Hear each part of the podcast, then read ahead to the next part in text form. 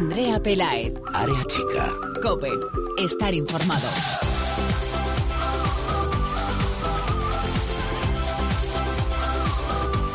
¿Qué tal? Muy buenas, bienvenidos una semana más al espacio en cope.es para todo el fútbol femenino. Bienvenidos a Área Chica.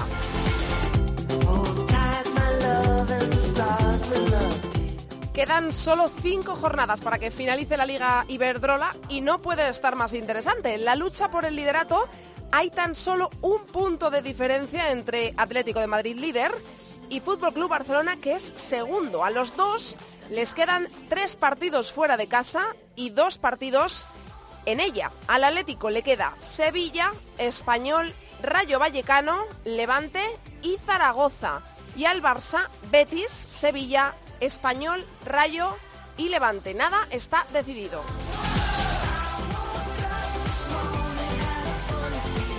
...15 puntos en juego le quedan también a los de abajo para tratar de salvarse. Santa Teresa colista, Zaragoza segundo por la cola, Sporting de Huelva, Albacete y hasta Español luchan por quedarse en la primera división y aún queda algún duelo directo entre ellos. Lo mismo ocurre con los ocho puestos de Copa de la Reina. Ahora repasamos con Mireia Calderón qué equipos ocupan estas plazas, pero como digo, está todo por decidir en una Liga Iberdrola al rojo vivo. Pero tenemos que apuntar que este fin de semana no va a haber competición doméstica, no va a haber liga, se reanudará el fin de semana del 14 y 15 de abril. Volvemos con las selecciones, ahora nos lo cuenta también Mireia, pero por eso hoy queremos entrar en la concentración de las nuestras, de la selección española, para conocer cómo están antes de disputar dos partidos oficiales en busca de la clasificación para el Mundial de Francia 2019 y vamos a charlar con quien mejor nos lo puede contar y reflejar, que es el seleccionador Jorge Vilda.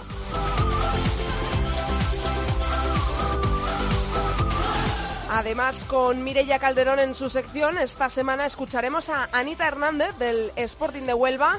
Vamos a ver qué nos cuenta de este final de temporada en el que se lo juega todo el conjunto andaluz.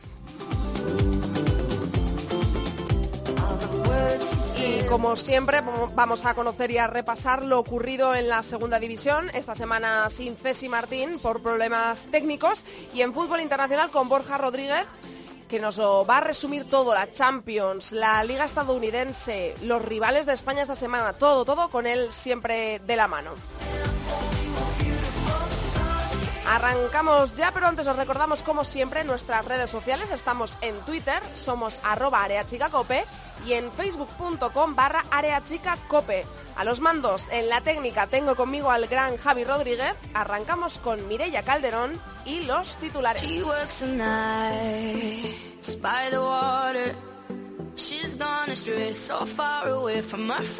Se jugó la vigésimo quinta jornada de la Liga Iberdrola y los resultados. Real Sociedad 2, Levante 1. Victoria por la mínima del conjunto vasco ante las levantinas y su irregularidad. Para las locales metieron en el 27 Naikari y en el 37 Ramajo y para las visitantes el único tanto lo hizo en el 51 Nerea. Albacete 3, Zaragoza 0. Las locales no les dieron oportunidad a las antepenúltimas de la clasificación. Metieron en la segunda parte Alba Redondo por partida doble y Cookie. Atlético de Bilbao 1, Español 0. Se adelantaron las locales en el minuto 13 por medio de Necane y las periquitas no pudieron remontar el marcador. Valencia 1, Sevilla 1. Sorprendente empate entre las Ches y el conjunto sevillista. Comenzaron adelantándose las visitantes en el 35 por medio de Nagore y empató en el 73 Maripaz. Santa Teresa 2, Rayo Vallecano 0. Sorpresa en terreno pacense. Mariana Díaz y Estefa hicieron amarga la visita a Extremadura a las rayistas. Sporting de Huelva 3, Madrid Club de Fútbol 0. Dura derrota para las recién ascendidas después de su gran racha. Se toparon con dos goles de Anita Rodríguez en el 20 y 40 y remató la goleada Pachu en el 87. Barcelona 3, Granadilla 1. Victoria del colíder que le permite seguir a la caza de las atléticas. Los goles para las culés los hicieron Pati Rijarro por partida doble y Pili en propia puerta. El único tanto para las tinerfeñas lo hizo Jackie Simpson. Por último, Atlético de Madrid 1, Betis 0. Victoria por la mínima que les permite seguir líderes. Metió Meseguer en el 14.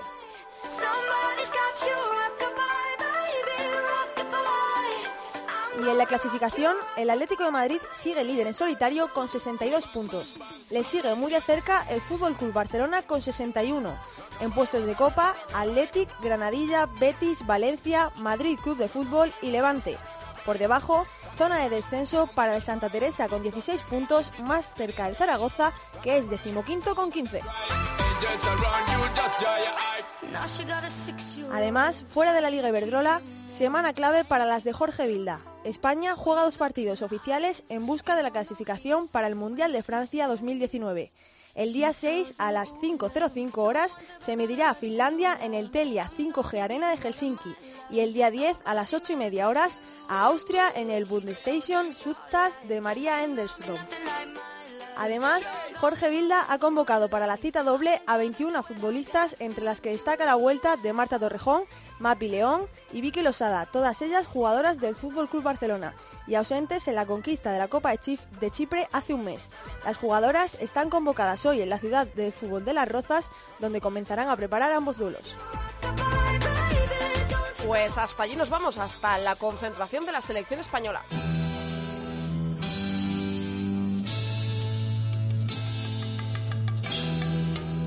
Andrea Pelaez. Área chica. Cope.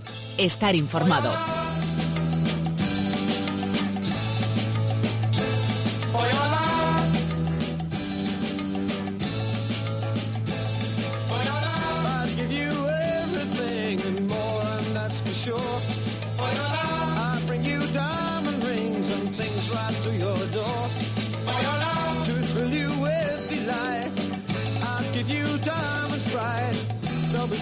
Semana de selecciones, de nuevo, para un FIFA otra vez, esta vez para disputar partidos oficiales de clasificación para el Mundial de Francia 2019. Nos enfrentamos este viernes 6 a Finlandia y el martes 10 a Austria. Los dos partidos son a domicilio, 21 convocadas, 21 convocadas, entre las que vuelven a estar Marta Torrejón, Mapi León y Vicky Losada, que fueron, eh, estuvieron ausentes en la Copa Chipre. España es líder de su grupo con tres victorias en tres partidos, buenísima noticia. Compartimos grupo, recuerdo, con Finlandia, Austria, Serbia e Israel. Nos escucha ya desde la concentración de la selección que arrancó el lunes, ayer, el seleccionador Jorge Bilda. Hola Jorge. Hola, ¿qué tal? Muchas gracias eh, por estar hoy en Área Chica. Es un placer charlar contigo, que además no lo pudimos hacer después de eh, conseguir la Copa de Chipre y por eso lo primero que quiero hacer es darte la enhorabuena por la consecución de ese título, que imagino que muy satisfecho, ¿no? Después de haber conseguido el objetivo, que era traerse esa Copa para casa. Bueno, pues muchas gracias y para mí también es un placer estar aquí con vosotras. Y sí, la verdad es que sí, que se consiguieron los objetivos, que era pues bueno, jugar sus cuatro partidos y si se podía ganar el, torneo mucho mejor, pero eso ya es pasado y el fútbol es presente y futuro próximo y nuestro presente ahora mismo es la preparación de, esos dos partidos contra Finlandia y contra Austria y el futuro próximo es el, el partido del viernes contra, contra Finlandia. Eh, cuando la gente, em, cuando se supo que España iba a participar en esta Copa de Chipre, hubo, mm, mm, había comentarios de personas y de expertos, aquí en Área Chica charlábamos con, alguno que no entendía muy bien la participación de España, a pesar de que, bueno, tú en varias declaraciones eh, decías que era, eh, bueno, pues conseguir nuevos retos, que nunca habíamos estado en la Copa de Chipre y, y había que competirla porque la gente no entendía porque España estaba muy por encima del nivel de las selecciones que estaban en este campeonato. Eh, no sé qué pensabas tú, si te llegaban estos comentarios o eh, tú de verdad firmemente creías que España debía estar en esta Copa de Chipre porque era un nuevo reto y que así se hacen las grandes selecciones, ¿no? Empezando también eh, en torneos que quizá a veces no son del nivel del grupo. Bueno, principalmente, a ver, tanto los partidos amistosos como los torneos lo que nos sirven es para preparar los partidos oficiales. Mm. Entonces, en el, grupo que tenemos ahora mismo de clasificación para el Mundial, eh, los coeficientes de los equipos contrarios de ese torneo, pues más o menos equivalen a, a, los que tenemos ahora mismo. Incluso estaba también Austria, que hemos vuelto a jugar contra ellas en Chipre, mm. y luego los demás contrarios, pues que nosotros anticipábamos que nos podían plantear más o menos los mismos sistemas de juego y los mismos planteamientos defensivos que nos estamos encontrando en los fase de grupos. Entonces, con ese objetivo de, de preparar lo mejor posible estos, estos partidos oficiales, pues eh, decidimos ir a Chipre. Además, además de, pues bueno, de, ser un nuevo reto, de ser un torneo también de, renombre en esas fechas de febrero, marzo FIFA y después también que, había grandes selecciones como era Corea que estaba por encima de nosotros en, el ranking FIFA, o sea que, que al final quiere decir igual que, que Italia con la que jugamos el, en la final pues son, son buenas selecciones, son selecciones que, que concuerdan con el nivel que estamos jugando ahora mismo para la fase de clasificación y al final pues bueno yo creo que se consiguió los objetivos de, tener más experiencia y más bagaje en cuanto a partidos disputados del equipo, de irnos conjuntando y encima pues si podía ganar mejor y así se hizo. Ahora ya, como dices tú, miramos el presente, que eso ya, aunque queda relativamente cerca, ya es pasado. Hay que mirar eh, siempre para adelante para el próximo objetivo. Lista de 21 convocadas para los encuentros oficiales de clasificación para el Mundial ante Finlandia y ante Austria. Yo creo que es de las pocas veces quizá que has dado una lista y de momento no hay bajas, que parece, que parece raro, ¿no? Sí, hay que tocar madera, hay que tocar madera, hay que tocar madera porque, bueno, desgraciadamente, pues estás expuesto a que en cualquier momento cualquier jugadora pues tenga algún problemilla y eh, me refiero en cuanto a lesiones hmm. y de momento pues nos ha dado eh, las 21 que hemos llamado han venido todas en perfectas condiciones y esperemos que sea así hasta que se vayan. Eh, en Chipre, pues bueno, eh, no pudieron venir algunas jugadoras que estaban lesionadas y con problemas físicos. Vinieron otras, lo hicieron muy bien y esto lo que te dice es de la buena salud que mostrar el fútbol español y también de la dificultad de cada vez más de, de hacer estas convocatorias, hacer estas listas de 21, porque ves las jugadoras que se quedan fuera y tiene todavía más valor las que las que están dentro, ¿no? Por, mm. por, por la, el nivel y la calidad que de las que se quedan fuera que podrían estar aquí perfectamente. Eso, eso era lo que te quería comentar. Eh, del 1 al 10, si me tuvieras que dar una cifra, ¿cómo de difícil te resulta hacer las convocatorias con el nivel eh, increíble y cada vez más de jugadoras que hay en España? Vamos, en España, españolas, en España y fuera de España. Pues sí, no es una reflexión que se haga ni en una hora, ni en dos horas, ni en un día, ni en dos días. cada vez que acabe una convocatoria hasta la siguiente, en cuanto haga el último partido de esa convocatoria, pues ya estás ya estás preparando la siguiente e intentando pues ser lo más justo posible, llamar a las mejores jugadoras, a las que están en mejor momento y a las que pensamos que nos van a acercar más a la victoria. Entonces, pues durante más o menos a veces un mes, otra vez es un mes y medio, el seguimiento es diario y exhaustivo de, pues, entrenamientos, de, de partidos, comunicación con los entrenadores, comunicación con la gente de confianza de las federaciones territoriales que también nos da información y al final pues es como entre comillas un parto, ¿no? Al final sale sale la lista y, intentas pues equivocarte lo menos posible. Em, esta pregunta yo sé que igual te va a resultar incómoda, pero te la tengo que hacer porque además estuvimos charlando con ella justo antes de anunciarse su fichaje para irse a China y es eh, una de las primeras, es que no, no, me atrevo a decir si la primera convocatoria que hiciste como seleccionador, pero una de las primeras dejaste fuera a, Vero Boquete, que es bueno, uno de los referentes en nuestro país de fútbol femenino, y también a Sonia, que por aquel momento atravesaba eh, un momento de forma espectacular en el Atlético de Madrid, fue cuando se proclamó el Atleti también líder de la Liga Iberdrola. Em, en ese momento, eh, ¿cómo reflexiona Jorge Vilda? Porque eh, cuando hablamos con Vero Boquete aquí nos dijo que quizá eh, ella habría entendido su, salida de la convocatoria de la selección española si se le hubiera explicado de otra manera o si se hubiera procedido de una forma diferente. Yo no sé si eh, tú nos puedes arrojar un poco más de luz, si simplemente fue una decisión técnica, tú llegas y bueno, consideras que tienes que coger a las mejores y Vero en ese momento para ti no estaba entre ellas, o cómo surgió esto de dar un paso tan grande que fue tan sonado, tanto de Vero como de Sonia también. Bueno, es que es algo que está muchas veces ya contestado, muchas veces dicho, muchas veces insistido, pero lo único que te puedo decir es que todas las decisiones que se toman aquí son a nivel técnico y que todas las jugadoras están en opción, todas las jugadoras que siguen jugando y tienen pasaporte español siguen teniendo opciones para estar a la selección. Em, hablando del Mundial, eh, vamos por bastante buen camino para llegar a Francia, porque somos líderes de grupo con nueve puntos. Hemos ganado tres partidos de tres ante Israel, además goleando por seis goles a cero. Ante Serbia un poco más apretado, 2-1. Y luego Austria también en Mallorca por cuatro goles a cero. Se están haciendo bastante bien las cosas, vamos, perfectas ahora mismo, podríamos decir. Em, ¿Cuáles dirías tú, eh, Jorge, que son las claves para que este grupo haya crecido tanto en tan poco tiempo, recortando distancias a otras selecciones que en teoría en su país tienen más tradición de, fútbol femenino también. Sí, bueno, al final el, trabajo que se está haciendo durante estos últimos dos años y medio, tres años, pues bueno, es, eh, es en la misma línea y las jugadoras creen fielmente en él. Está claro que el cuerpo técnico pues, creemos en él y, por eso lo llevamos a cabo, pero ya están muy convencidas. Estamos, además de siendo un equipo que tiene la posesión y que tiene el control del partido, pero estamos consiguiendo ser verticales, estamos consiguiendo llegar más y generar más ocasiones de gol. En balón parado, pues eh, lo estamos defendiendo más ante selecciones pues, que tienen jugadoras muy fuertes, muy altas, muy potentes y estamos consiguiendo dejar la portería cero.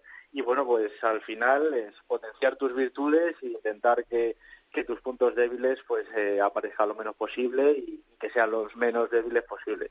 Así que esa es nuestra línea de trabajo y en la que debemos seguir trabajando. Eh, desde tu punto de vista como seleccionador, estos dos partidos eh, que tenemos eh, ahora en este parón son más claves aún que los anteriores. Todos son clave en realidad, pero bueno, tú sabes a lo que me refiero. Son partidos fuera, son quizá ante las dos selecciones de grupo, sobre todo Austria, que más eh, complicaciones nos puede poner, aunque acabo de charlar en la semana pasada también con Borja Rodríguez de, de Food Internacional, que dice que en teoría la selección española no debería tener ningún problema para ganar todos los partidos de la fase de grupos.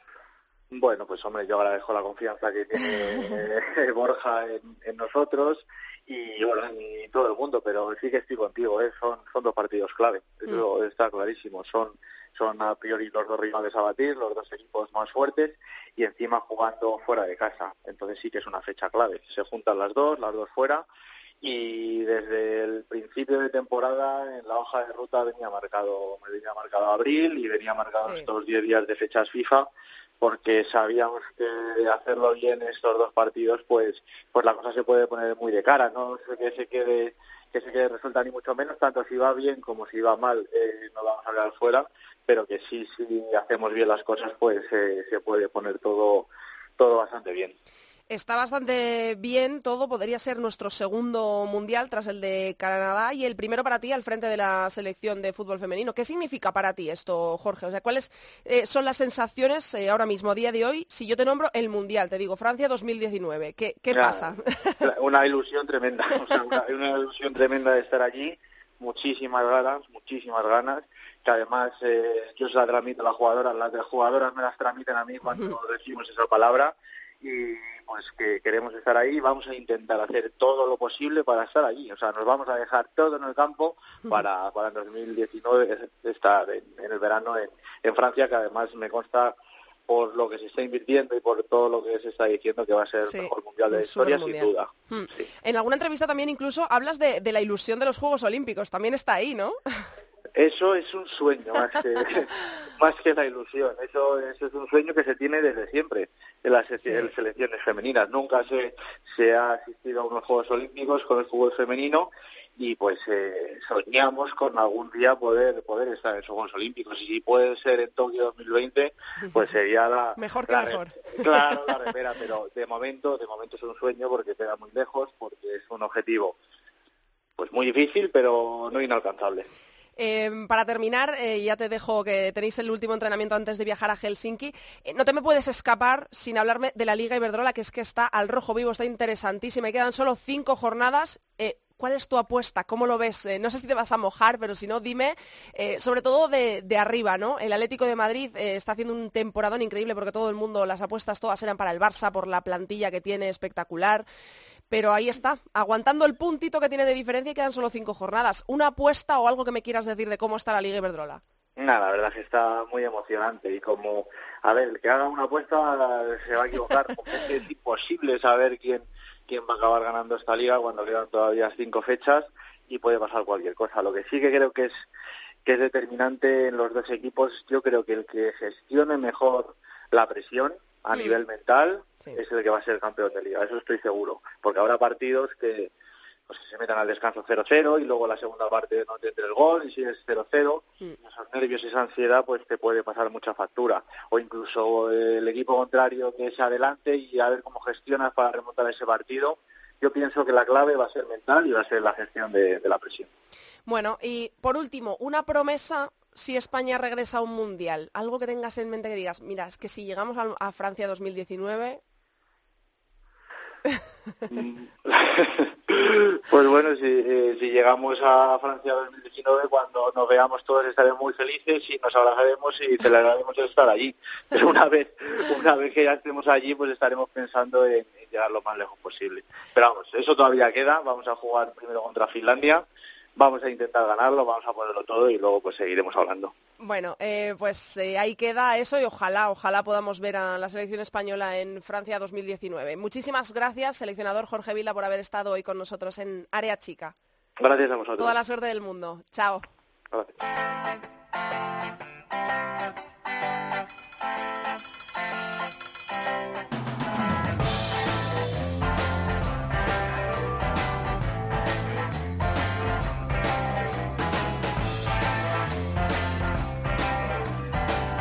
Andrea Pelaez. Área chica. Cope. Estar informado.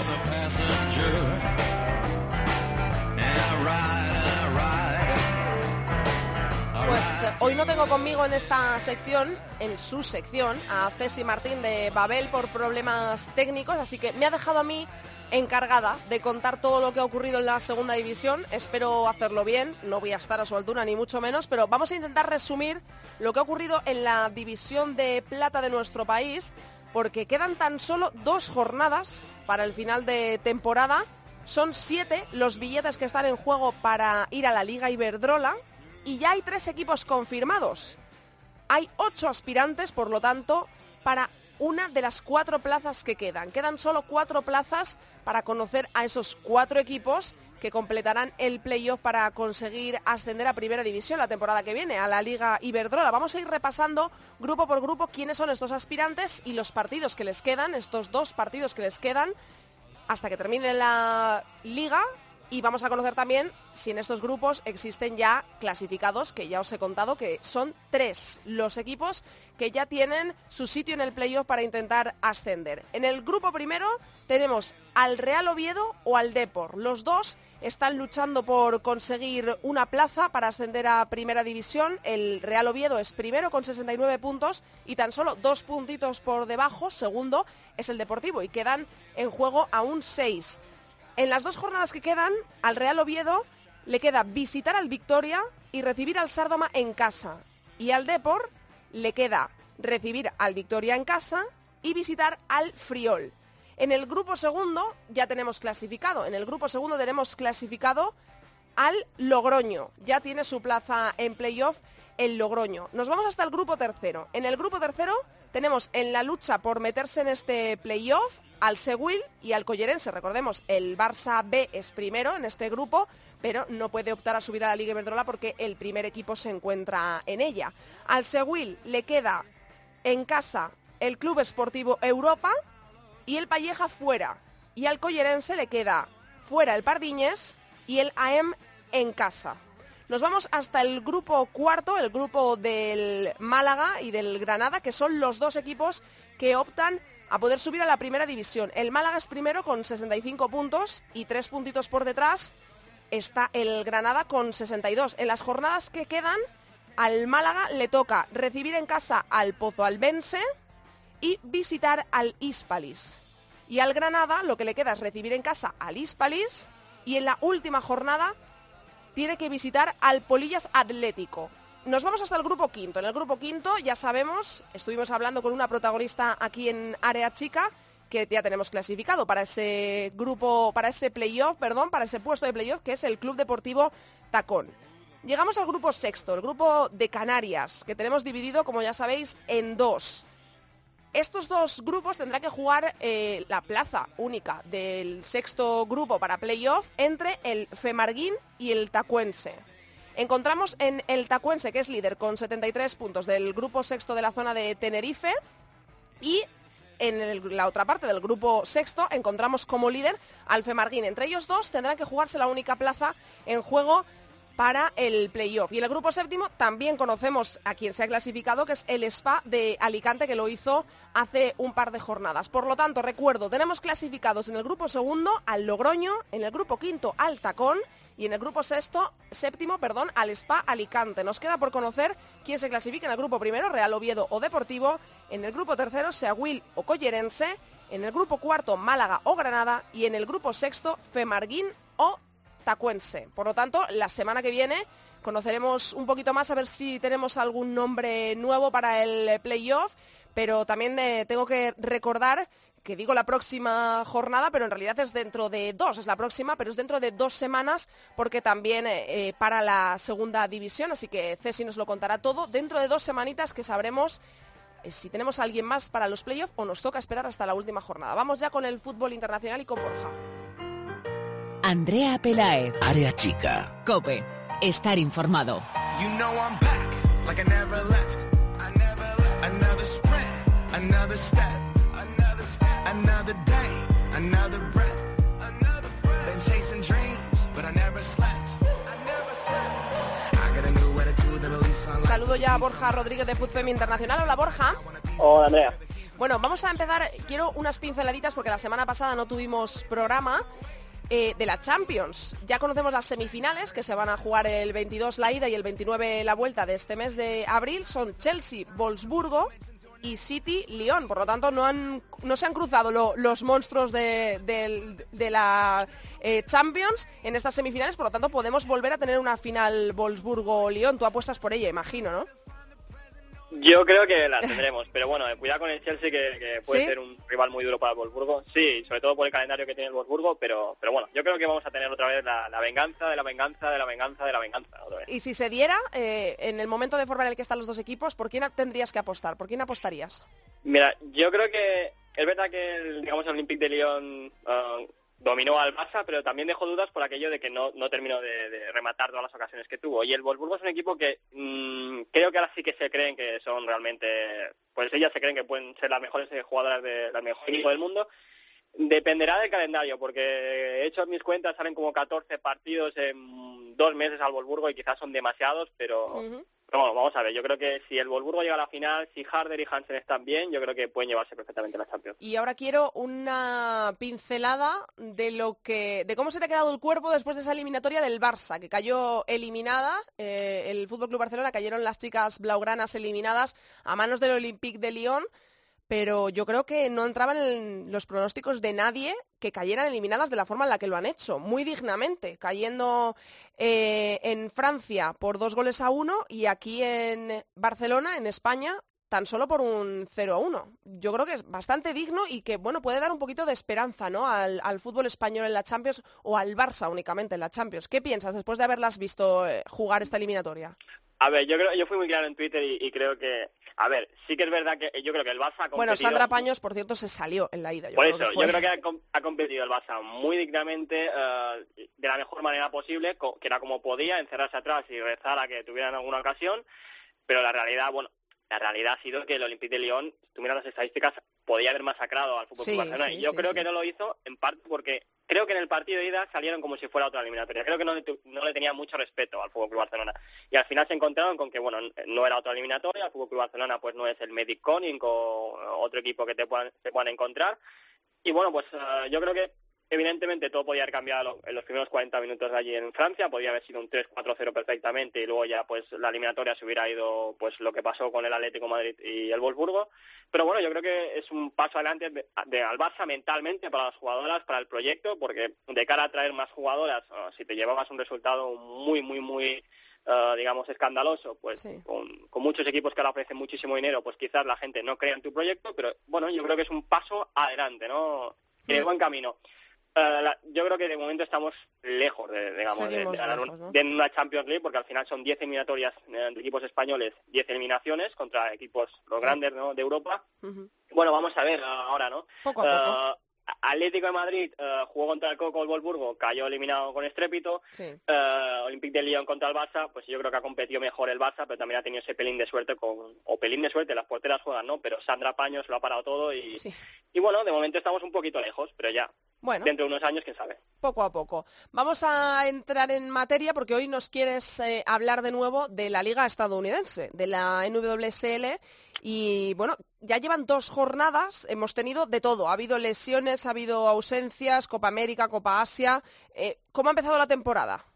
Bueno, la verdad es que yo creo que todo el mundo tiene siempre muchas ganas de que empiece la Liga de los Estados Unidos, por mucho que sean horarios a veces que nos vienen un poco mal, pero bueno, es la mejor liga del mundo, por mucho que mucha gente diga que juegan un poco mal, que es verdad que a veces parece que los partidos son caóticos y no van a ningún lado, pero bueno, es la mejor liga del mundo y a todos nos interesaba, yo, a mí por lo menos, ver cómo empezaba la liga, ¿no? Y la verdad es que hemos empezado bastante bien para, para digamos, las ausencias que había, ¿no? Porque mm. tenemos la Copa de Asia, con lo que todas las australianas, ¿no? Todas las famosas jugadoras australianas que ahora mismo están llamando mucho la atención, como Sanker, ¿no? Que se habló que si tenía que ser de esto, ¿no? Pues no están. También las brasileñas han ido en esta segunda jornada.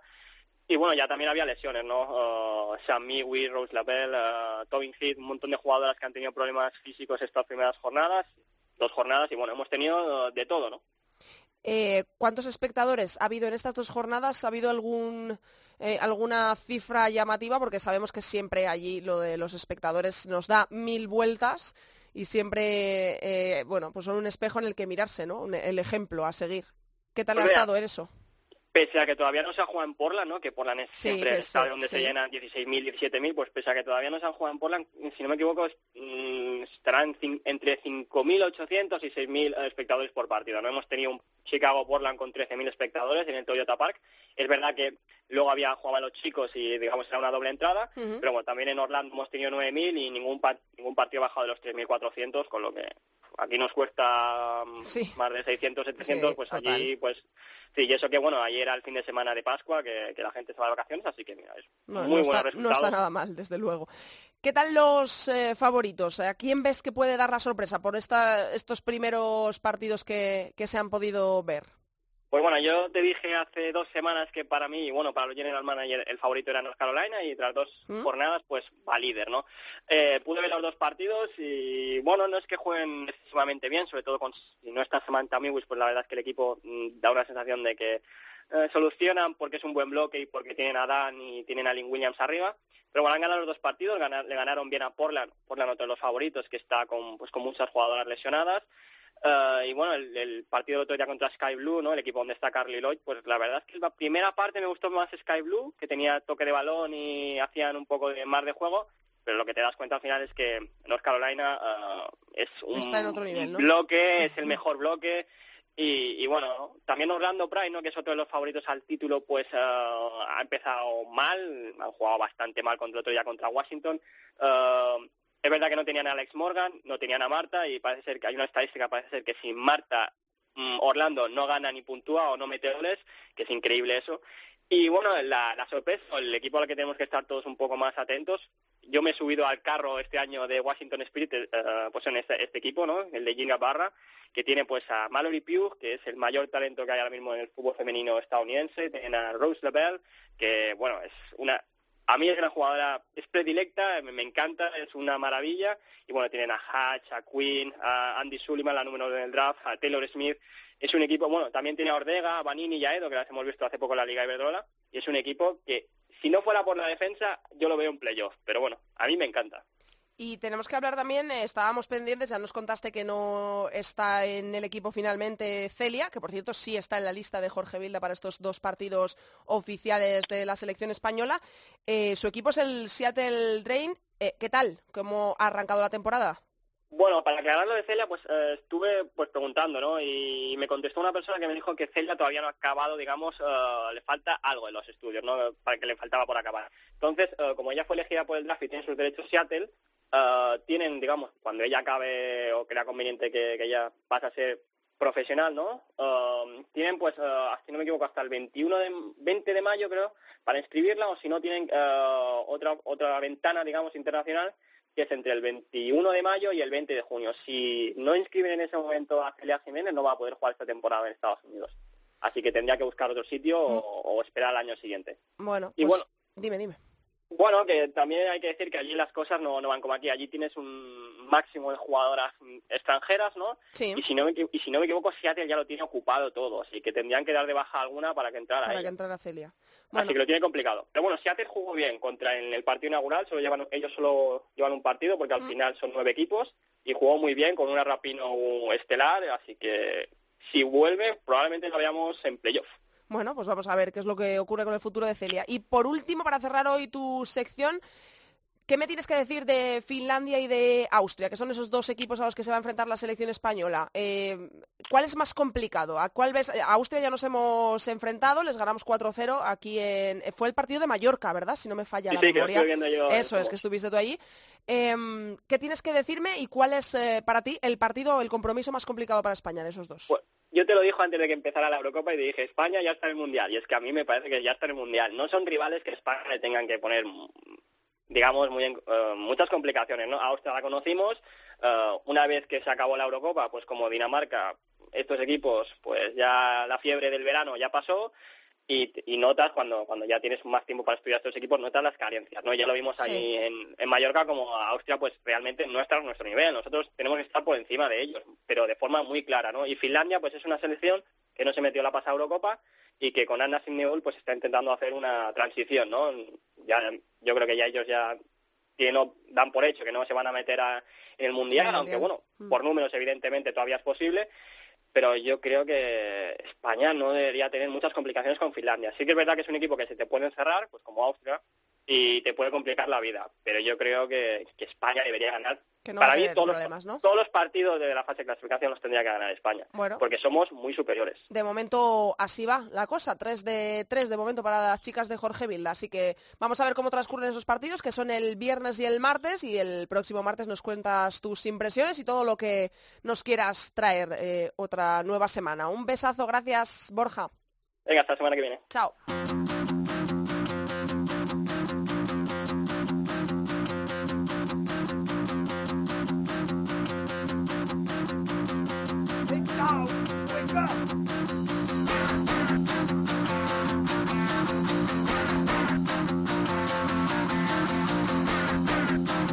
Andrea Pelae. Área chica. Cope.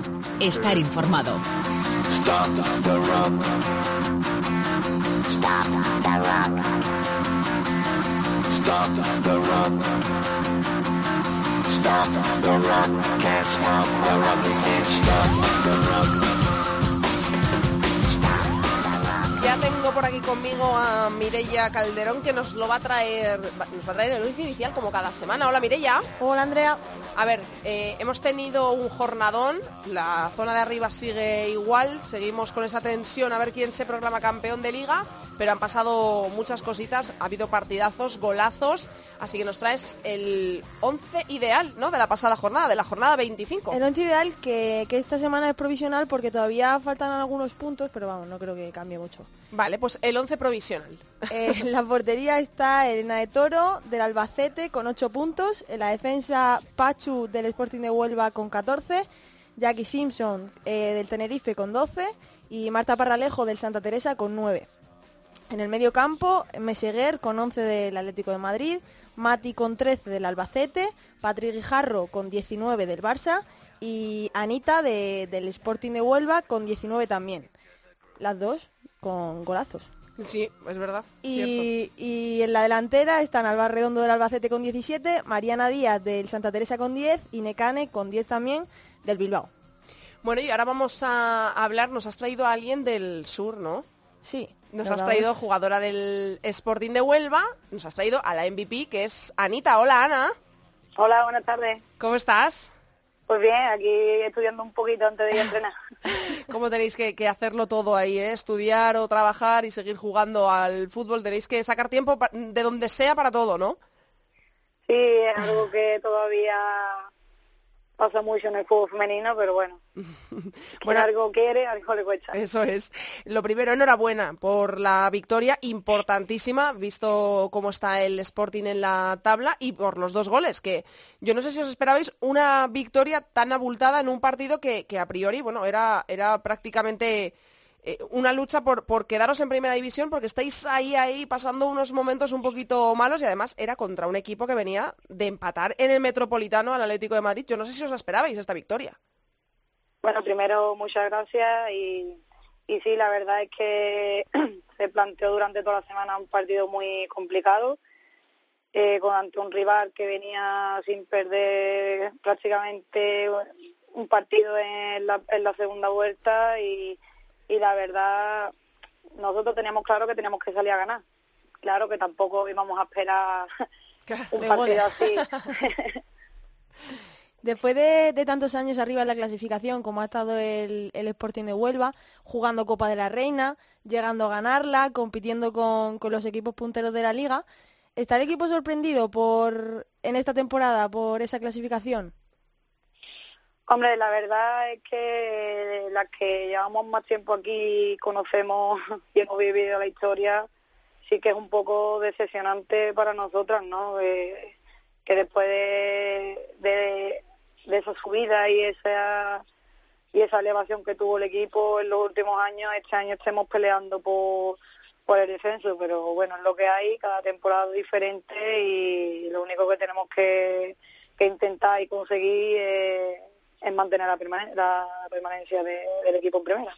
Es eh, una situación bastante complicada porque recuerdo en la clasificación sois decimocuartas con 25 puntos. Tenéis un colchón eh, importante, o sea, quedan 15 puntos en juego y tenéis 8 puntos sobre el Zaragoza, que es decimoquinto, y, 9 sobre el Santa Teresa, que es el colista. Pero, ¿cómo estáis vosotras? ¿Cómo está el vestuario? Eh, eh, ¿Se siente ese miedo? O sea, eh, quedan cinco jornadas y miráis de reojo a los partidos de- del Zaragoza o del Santa. ¿Hay miedo o no? A ver, quizá las jugadoras que llevan menos tiempo no, no sean conscientes de, de lo que realmente este club se juega, porque no somos solo nosotras, es una cantera que lleva mucho trabajo detrás. Hmm. Quizás las que llevamos aquí más tiempo sí somos conscientes de, del peligro que, que el equipo el- que está pasando el equipo, ¿no? Eh, yo soy una tía muy positiva y, y aunque tengamos el colchoncito ese, yo lo que quiero es ir sumar puntos lo máximo Mm. posible y, y no estar ahí entre el descenso y no el descenso, a ver si, si se nos pone un poco más de suerte. Más, más desahogadas, ¿no? Sí, porque la verdad es que estamos teniendo bastante mala suerte de cara a gol. Pero bueno, a ver si eso cambia y podemos salir de, de- aunque sea de, de esos puestos y, y subir algunos puestos más, ¿no? Estás hablando todo el rato de mala suerte de cara al gol, de que hay mucha gente nueva que no sabe realmente lo que se está jugando el Sporting. ¿Y crees que se debe a eso, la irregularidad que está teniendo esta temporada el equipo? Eh, está claro que, uno de los principales problemas que hemos tenido este año ha sido la mala suerte de, de cara portería, ¿no? Porque el equipo crea, crea muchísimas ocasiones, pero a la hora de, de materializar no, no termina de, de conseguirlo. También somos, hay demasiadas jugadoras extranjeras que quizás también el entendernos dentro del campo por el tema del idioma, aunque son muy buenas, son jugadoras con mucho potencial, pero dentro del campo quizás el tema del idioma también nos está causando problemillas y pero bueno Es algo que Es también que le, le pasa un poquito al Santa Teresa. También con todas todas las altas que ha tenido, que son muchas Sí, extranjeras. a ver, eso siempre tiene que ver. O sea, es gente, evidentemente, que, que son profesionales y en el campo van a jugar y salen a ganar. Pero siempre tiene un plus la- eh, quien siente el escudo, ¿no? Anita, quien, quien lleva toda su vida ahí y dice, ostras, que estamos a punto de irnos a segunda y el Sporting viene de ganar copas y merecemos quedarnos en primera, ¿no? De esa rabia, de esa raza, ¿no? yo yo personalmente sí yo soy de las que muero con la camiseta puesta y y cada partido intento dar al El, máximo el sí. 200, ¿no? Claro. Está claro que después te saldrán mejor o peor las cosas, pero pero yo soy de las que no para de correr los 95 minutos que dura un partido. Eh, en estas cinco jornadas que quedan, eh, es un, es un calendario complicado el vuestro. ¿eh? O sea, tenéis al Albacete fuera, visitáis al Alba, que está justo encima de, vosotras en la clasificación, tienen un puntito más, o sea que ese partido también es crucial. Luego recibís en casa al Granadilla, que está en un momento de forma espectacular, son cuartas. Luego visitáis a la Real Sociedad, que este año está un poquito más rara, pero no deja de ser la Real Sociedad, a mitad de tabla. Luego visitáis al Betis, muy complicado el Betis, quinto en la tabla ahora mismo. Y en la última jornada recibís en casa al Santa Teresa, el que es ahora mismo colista, que podría estar en ese momento ya eh, descendido a segunda división. Eh, miras el calendario, Ana, y ¿qué sientes? Dices, venga, va, que solo quedan cinco. Madre mía, que quedan cinco y qué cinco. Bueno, yo soy de las que va partido a partido. A mí eh, no se lo mira mucho más allá. Es que ahora mismo lo que nos importa es el partido del domingo este que viene contra el Albacete. Eh, sería además un gran escenario porque jugamos en, el estadio de, del Albacete y, la verdad es que iremos a ganar, intentar sacar tres puntos y ya te digo, si podemos salir ahí y ponernos por encima sería algo bestial, ¿no? Después de, todos los problemas que estamos teniendo durante la temporada. Después está claro que los equipos que, que tenemos también son equipos fuertes como el Granadillo, el Granadilla que tú bien has mm. dicho, el Betis que está en un estado de forma increíble, incluso el Santa Teresa que aunque sea colista y en esos momentos puede estar ya defendido, pero yo estoy segura de que aunque sea así, ese equipo vendrá aquí a Huelva a darlo todo y, morirá por, con la camiseta puesta, está claro. Y este año, dentro de lo malo, eh, por tu parte, está siendo un año no tan malo como, como en el conjunto. ¿Crees que es uno de los mejores momentos de tu carrera? Y también si, si ves tu futuro en, en el Huelva. Bueno, yo eso no, no, no lo sé. Eso lo que lo tienen que decir son los técnicos y los entrenadores que son los que los que llevan mucho tiempo viéndome y los que ven mi trabajo diario. Eh, estoy en, un buen momento, la verdad es que sí, me están respetando las lesiones, aunque siempre estoy ranqueante ahí con, con el tobillo derecho desde la primera vuelta contra el partido del Madrid precisamente. Y bueno, sí, pienso que estoy en un buen momento y, bueno, ojalá siga así y no termine.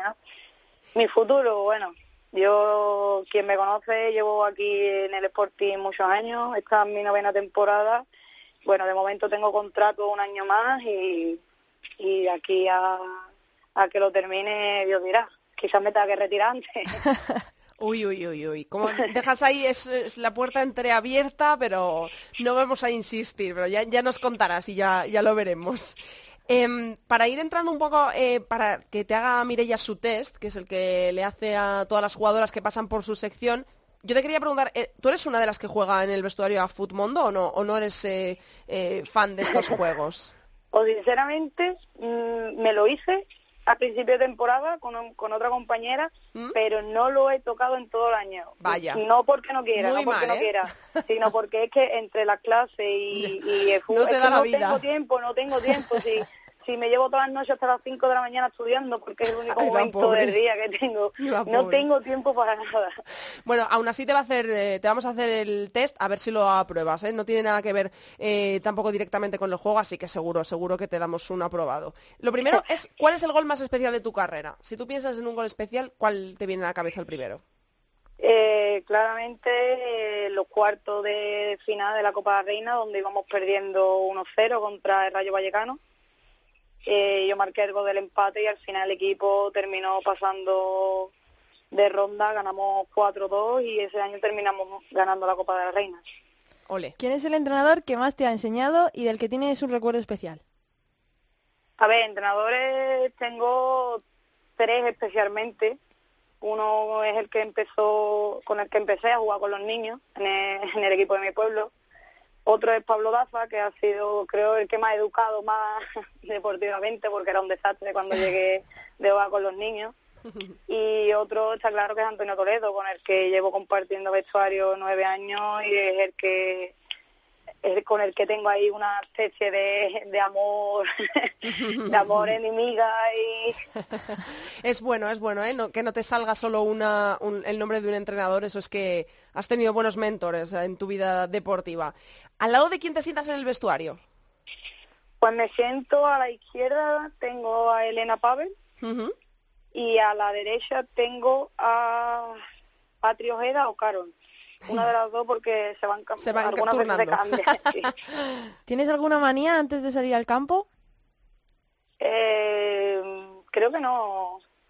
¿No eres supersticiosa? no, a ver, yo la superstición que tengo es que siempre intento, si una cosa me sale bien, intento seguir siempre esa misma dinámica. Si me he desayunado una tostada con mermelada y me sale bien, el siguiente fin de semana me vuelvo a, comer la tostada con mermelada. O sea que sí eres supersticiosa, ya me has contestado. ¿Algún momento eh, en el campo que hayas sentido vergüenza, pero que luego te hayas reído o te rías recordándolo? Buah, es que no sé. Creí que ibas a decir, es que me vienen a la cabeza muchísimo. es que por eso te digo, me, me vienen mucho, entonces... Eh, no sabría con cuál quedarme realmente. Quizá uno que tenga más cercano, que fue hace tres fines de semana contra el Levante, que miré para el derby que se, que se cayó la, la árbitra. me dio vergüenza por la llamada y después me, cada vez que lo recuerdo me río. Esta pregunta ya casi que nos la ha respondido antes, era para cogerte, pero no va, a, va a estar la cosa difícil. ¿En qué año ganó el Sporting la Copa de la Reina y contra quién? Pues la ganó el 17 de mayo de 2015 eh, la final contra el Valencia. Vamos, eh, ¿resultado? Le ha, faltado decirte la hora. ¿Resultado? Eh, el resultado fue 2-1 bueno, eso fue el domingo, el viernes nos enfrentamos al Atlético Madrid, ganamos los penaltis. Hombre, es que cómo se le va a olvidar algo así, algo así no se te olvida. Es imposible, es No se te olvida. ¿A qué jugadora ficharías? Tú tienes el fútbol, no lo has usado mucho, pero eh, ¿a qué jugadora ficharías sí o sí para tener en tu equipo? Eh, si me tuviera que quedar con una de la Liga Española, me quedaría con... Buah, me quedaría con dos. Me quedaría con Patrick Guijarro y con, Mari, y con Casi nada, casi nada. Vaya dos. Del vestuario, ¿quién es la jugadora más viciada a estos juegos? ¿Cómo fue un mundo? Pues no tengo ni idea, porque creo que casi todas tienen. No tengo ni idea. Puede ser que Sara Cerdá o Sandra Ben... Aunque Sara también con los estudios está bastante lista. O sea que hay unas cuantas, ¿no? Que hay unas cuantas que les gustan estos juegos. Creo que sí, que hay... de, de, y sé que la mayoría de las niñas juegan. ¿Un sueño deportivo que te quede por cumplir, Ana? Bueno, sueños deportivos quedan muchos, está claro. Eso es bueno, ¿vale? Eh, pues no sé, me gustaría ganar una liga, eh, me gustaría jugar en la Bundesliga, por ejemplo, eh, no sé, jugar a la Champions. Muchos, aún quedan, aún quedan. Hay muchos, hay muchos. y para acabar, ¿alguna canción, frase o película con la que te sientas identificada? Eh, hombre, te voy a poner el lema de mi equipo, ¿no? Eh, las espartanas, ¿no? Desde que ganamos la Copa de la Reina ese mismo año, Sarita empezó a ponernos el vídeo de, de, Esparta, de la película de 300. y desde entonces así os habéis quedado, como las espartanas y bueno pues creo que ese Antonio a mí me lo dice mucho, entonces creo que, que, con eso me quedo.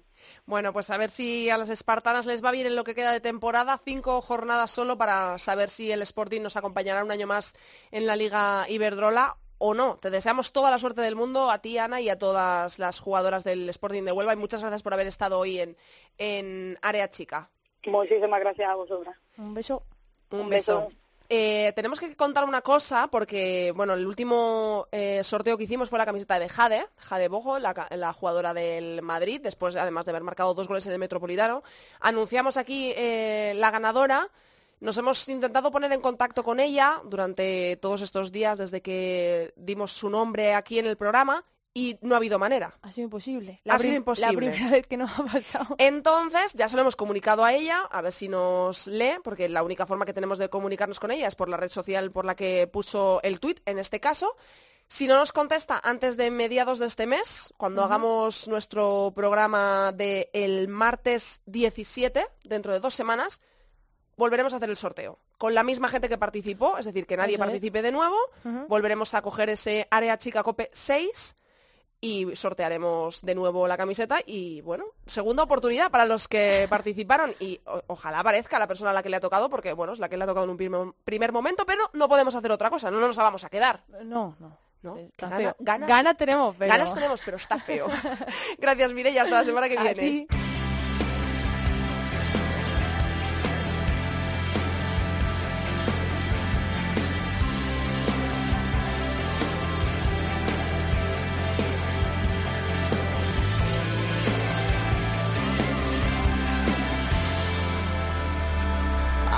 Pues hasta aquí ha llegado el programa 52 de Área Chica. Hasta aquí toda la actualidad del fútbol femenino. Recordamos que nos podéis encontrar en Twitter, somos arroba areachicacope y en facebook.com barra areachicacope. Os recordamos también que la liga vuelve el fin de semana del 14 y 15 de abril, que este fin de semana no hay competición doméstica, no hay Liga Iberdrola. Lo que sí tenemos es selección española, es parón FIFA, os recuerdo, partidos de España este viernes, día 6, a las 5 y 5, Finlandia en Helsinki, Finlandia, España en Helsinki. Y el martes 10, a las 8 y media, Austria, España también fuera. Los dos partidos son a domicilio. Viernes 6, 5 y 5, Finlandia, España. Martes 10, 8 y media, Austria, España.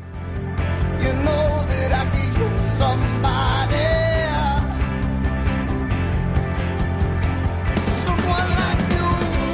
Nosotros os esperamos aquí la semana que viene en cope.es. No faltéis que pasamos lista mucho fútbol femenino para todos. Adiós.